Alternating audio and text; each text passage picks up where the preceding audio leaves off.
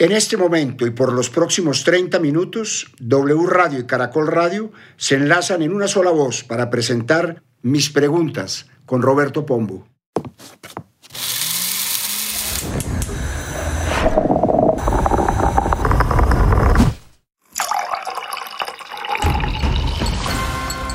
Hola, soy Roberto Pombo, periodista, y este será un espacio de periodismo de cocción lenta Aquí no prometemos chivas ni el debate caluroso del día. En estos tiempos, para ser más exactos, no estaremos en el debate de la mañana ni en el escándalo de redes de la tarde. Este es un espacio que está diseñado para entender. Aquí la regla es escuchar más que hablar. Aquí no se dicta cátedra y nos asumimos emocionadamente como desconocedores de muchas realidades.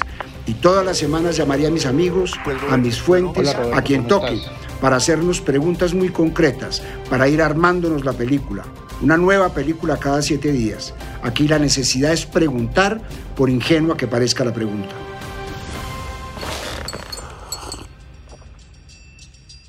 Para este capítulo hablamos con los senadores Paloma Valencia y Roy Barreras, el historiador Juan Esteban Constaín, el ex candidato presidencial Sergio Fajardo, el profesor Moisés Basserman, los economistas Santiago Piedraíta, Roberto Angulo y María del Pilar López. También le pedimos reacciones a siete ministros del gabinete de Petro. Ninguno respondió a nuestras preguntas.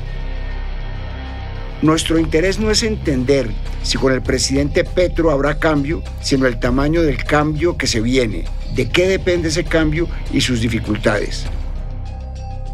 Bienvenidos a mis preguntas, las preguntas que muchos nos hacemos, pero en voz alta. ¿Ya estamos listos? Llevo media hora perdiendo el tiempo en Instagram, viendo historias, fotos y memes. Es la vida de hoy, estamos atrapados en las redes mientras nos informamos un poquito y perdemos muchísimo tiempo. Me aparece un meme en video, una adaptación, más bien una parodia de la canción de Shakira Te Felicito, la nueva, la que muchos asumen que le dedicó a Piqué por su infidelidad. Pero esta versión viene con un titular que se lee, Petro pone impuestos a la comida chatarra. Shakira inmediatamente...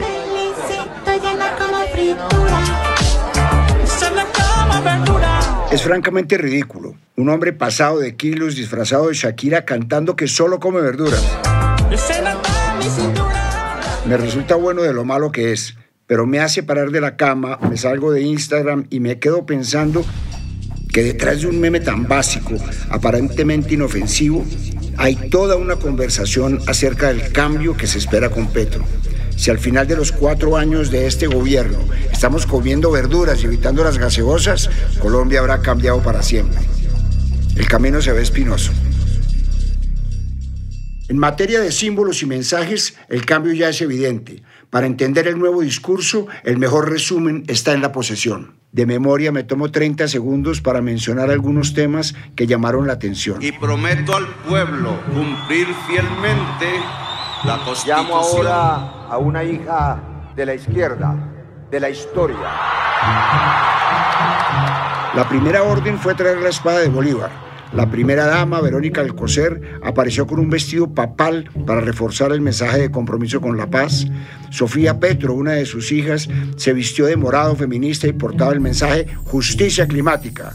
Este tenía mini tejidos en chaquiras amarillas elaborados por la comunidad en Vera Chamín.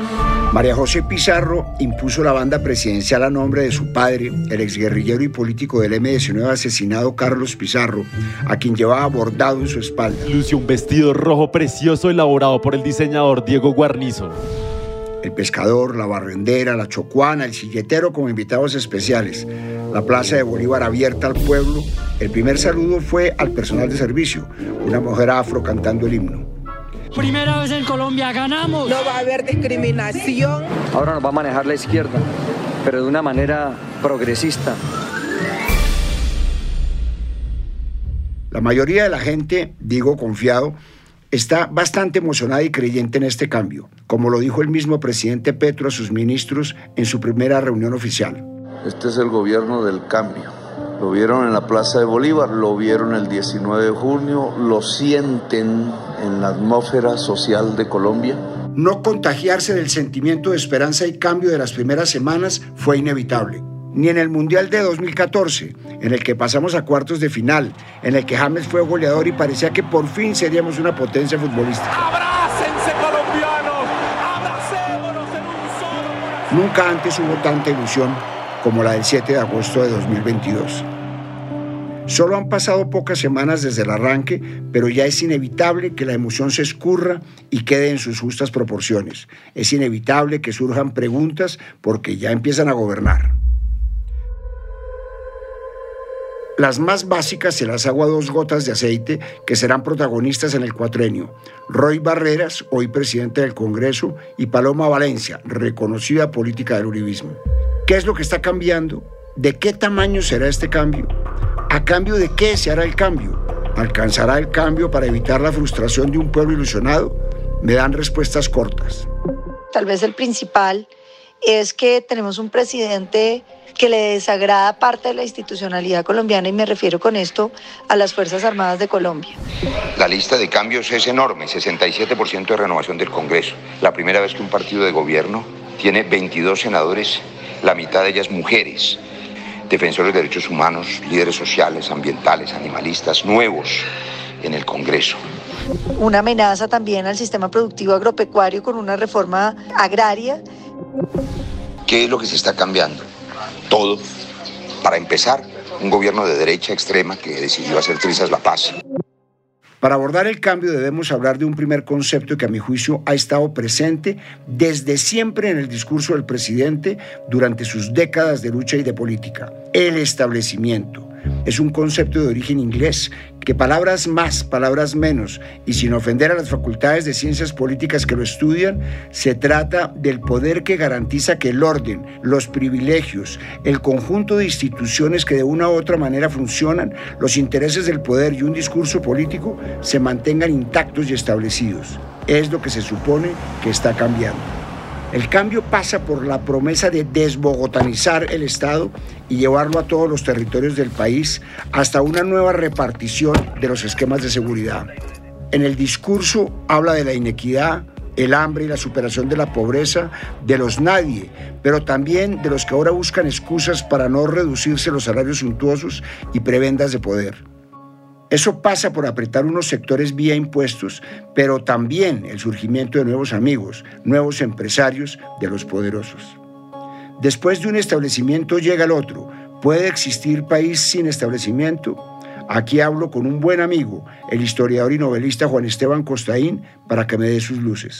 Pues Roberto, en Colombia usamos ese concepto inglés del establecimiento para referirnos a los dueños históricos del poder.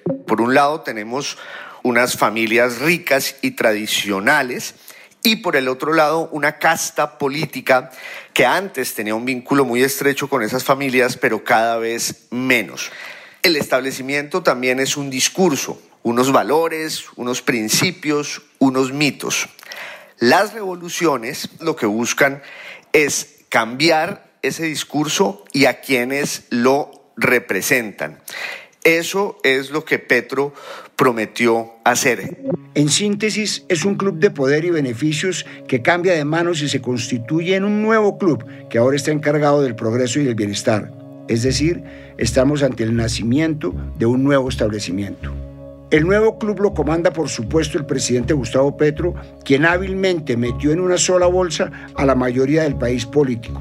Políticos de ayer y de hoy quedaron bajo el paraguas de un gran pacto nacional para que el cambio se produzca entre todos, casi que emulando el acuerdo sobre lo fundamental de Álvaro Gómez Hurtado cuando empezaban los años 90 y había que hablar con todos. Eso sí, en ese entonces se proponía una sentada conjunta entre contrarios y no había que declararse formalmente de gobierno para acceder a cuotas burocráticas como sucedió con los conservadores, el partido de la U de Ilia Francisca, los liberales de César Gaviria, que dejaron por escrito ante el Consejo Nacional Electoral que serán bancada de gobierno.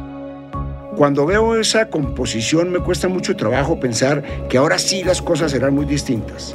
Hablo con alguien cuyo discurso ha sido sobre la importancia de cambiar las formas de hacer política. Su frase más repetida, de la manera como se llega al poder, así se gobierna. Esto me envía Sergio Fajardo. Roberto, El gobierno de Petro hasta el momento es un gran sancocho nacional.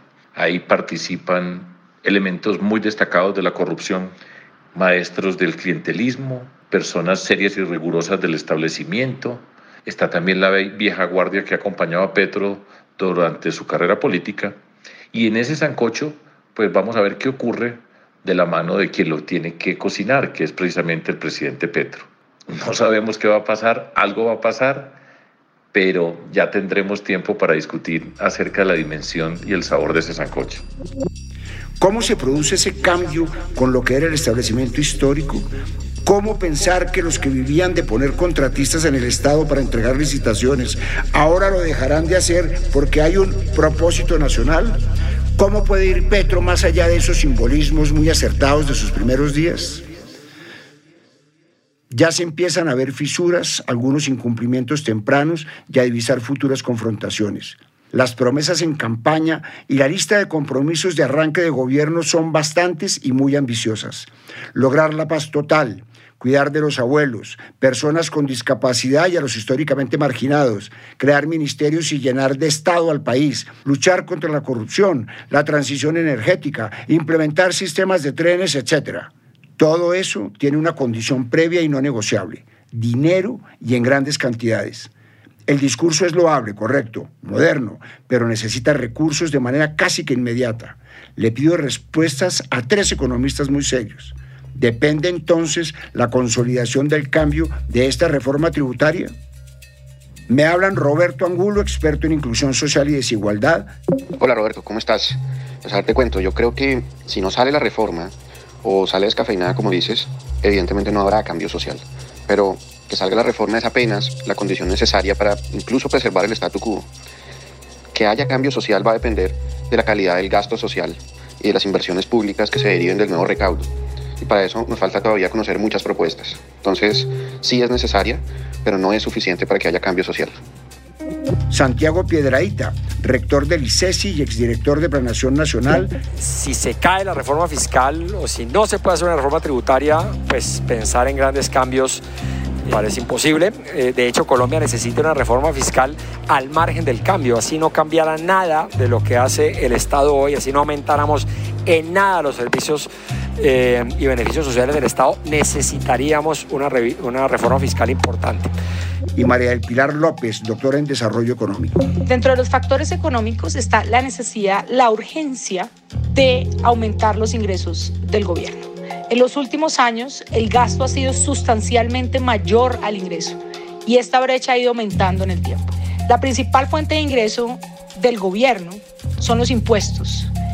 Es decir, la reforma tributaria es clave. Tal vez por eso, promesas como que el Estado asumiera el rol de empleador de última instancia y acabar con el 4 por mil se han ido desmontando con claridad. El 4 por mil continúa, punto. Otras, como el tren elevado que iba desde Buenaventura hasta Barranquilla, no se volvieron a mencionar. El hoy ministro de Educación, Alejandro Gaviria, era lapidario con esa propuesta y no temía en decirle, no más carreta. Nunca se supo con exactitud el costo del paquete de reformas que se prometieron en campaña y aún no se sabe cuáles son las definitivas, pero cuentas claras nunca tuvimos. De hecho, el único estimado lo calculó el ex candidato Fajardo en uno de los últimos debates. El matemático aseguró que las matemáticas no le daban y que el costo fiscal de algunas reformas de las que proponía Petro eran del orden de unos 129.5 billones de pesos.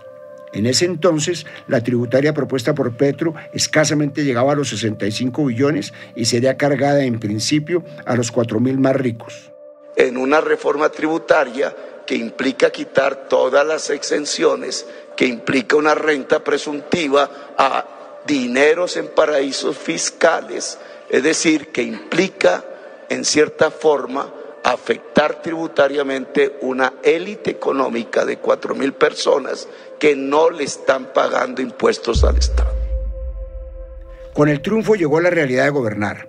Y hoy la reforma, que no deja de ser ambiciosa, le apuesta a recaudar 25.9 billones de pesos el primer año, una cifra muy inferior a los 65, luego 50 billones de los que se hablaba y que dependerá de muchos más que 4 mil personas ricas.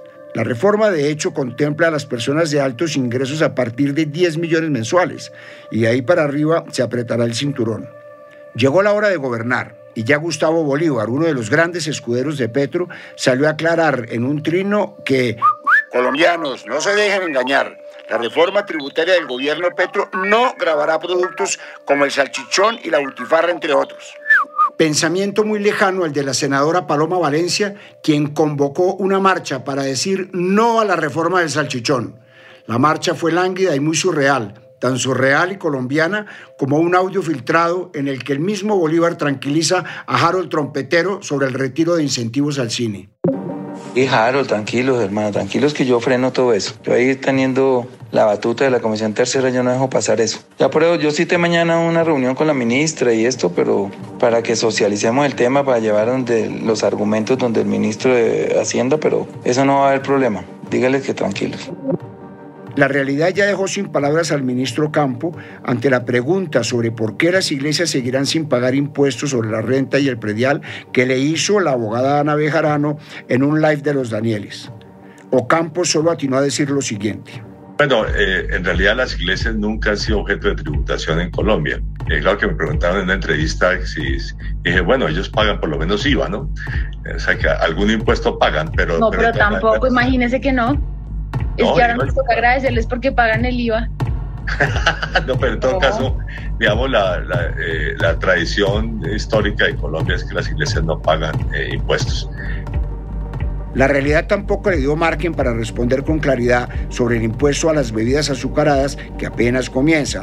Los argumentos para tumbar ese impuesto seguirán siendo los mismos de siempre.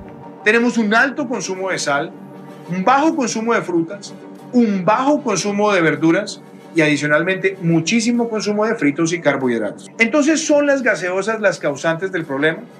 Claramente no. Son apenas el 3% de las calorías promedio que consume un colombiano. Y si miramos el universo de bebidas, son apenas el 11% de las bebidas que consumen los colombianos diariamente. Entonces, ¿de qué tamaño es el cambio que viene? Estamos lejos de abandonar el buñuelo con Malta. El panorama de plata por una tributaria no es claro, pero hoy ya es mucho menos de lo que se necesitaba.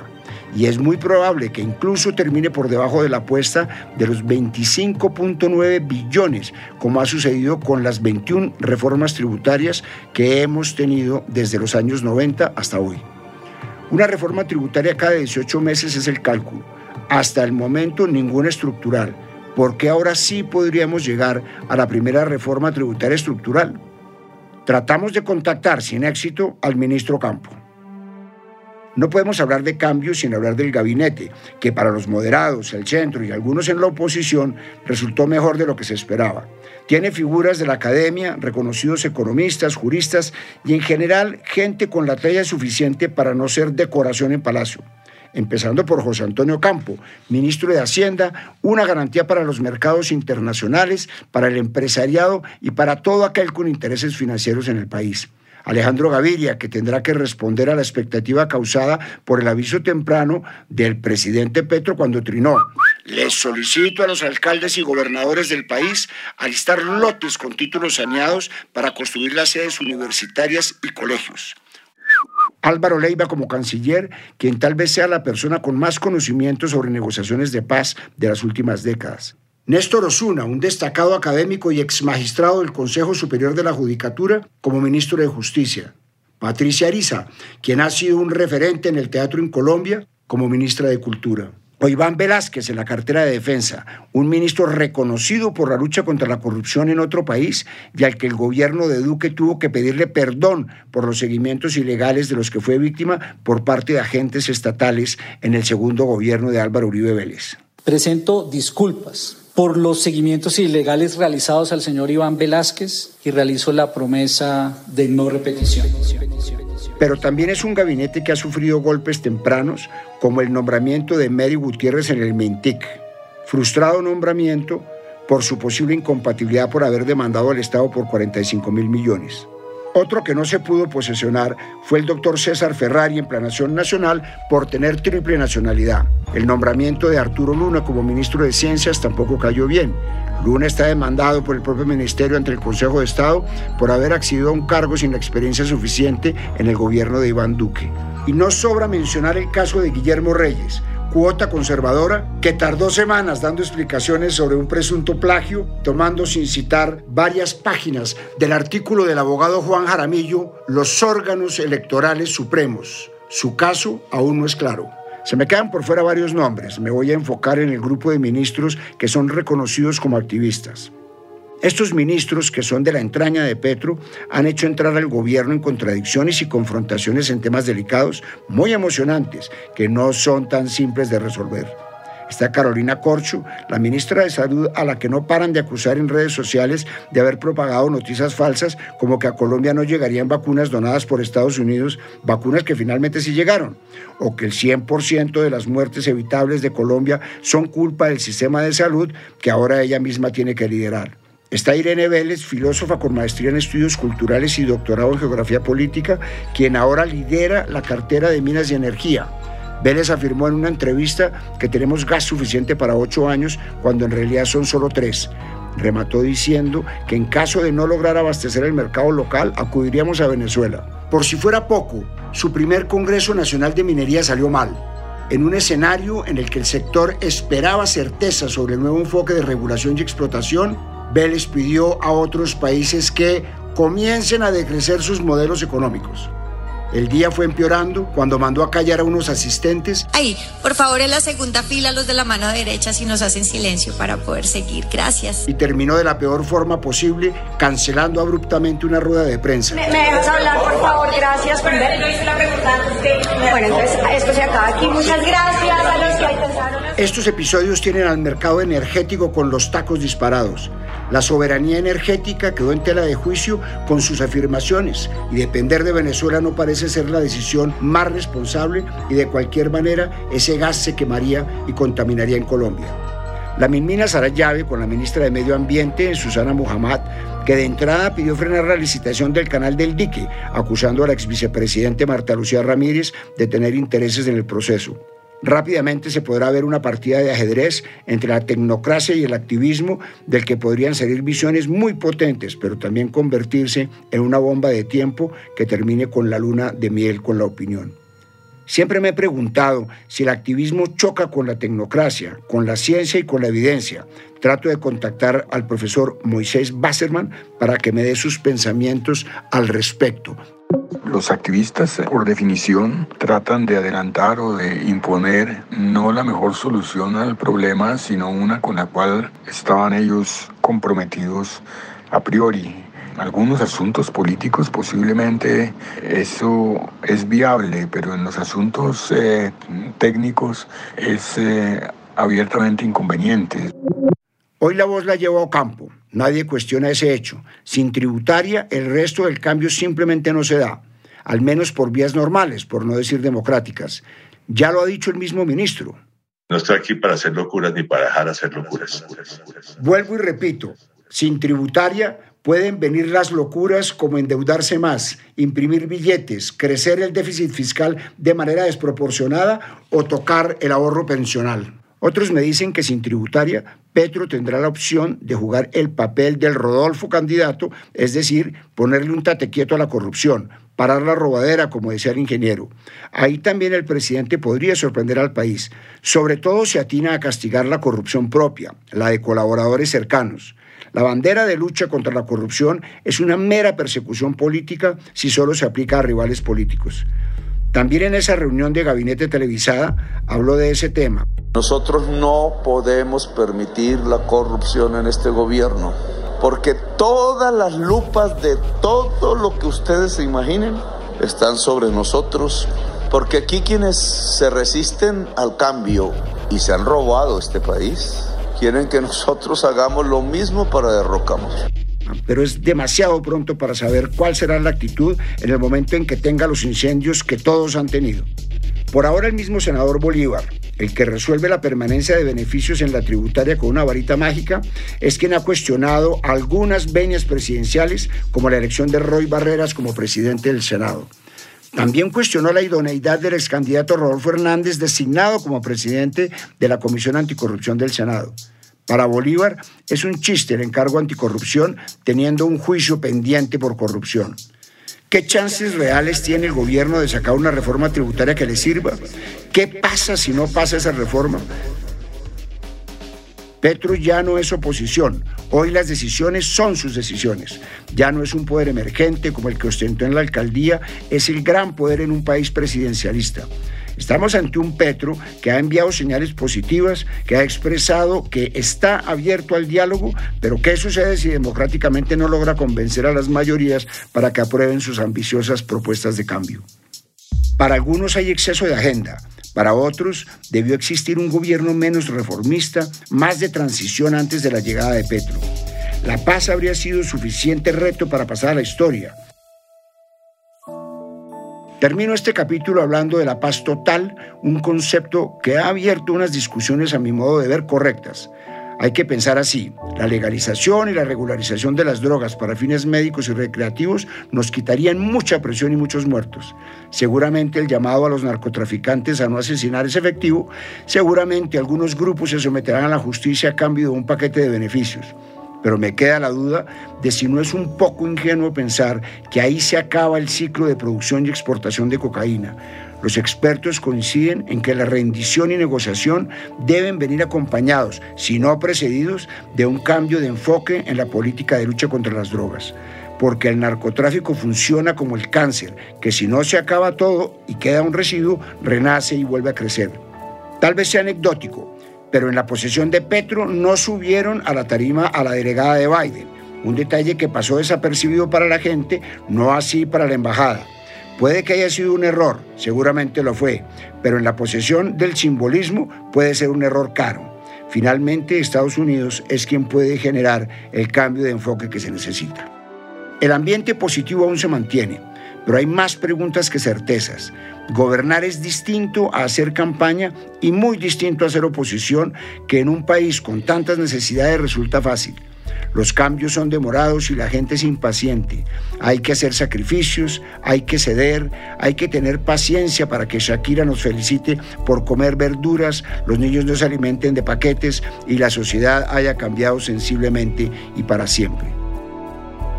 Soy Roberto Pombo y este fue el primer capítulo de mis preguntas. Nos vemos en un próximo capítulo. A partir de este momento, este capítulo de mis preguntas queda disponible en todas las plataformas de podcast.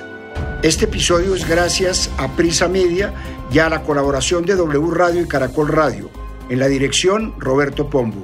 Producción general y guiones, Juanabel Gutiérrez. Asesor editorial, Daniel Sampero Espina. Investigación y entrevistas, Amalia Londoño.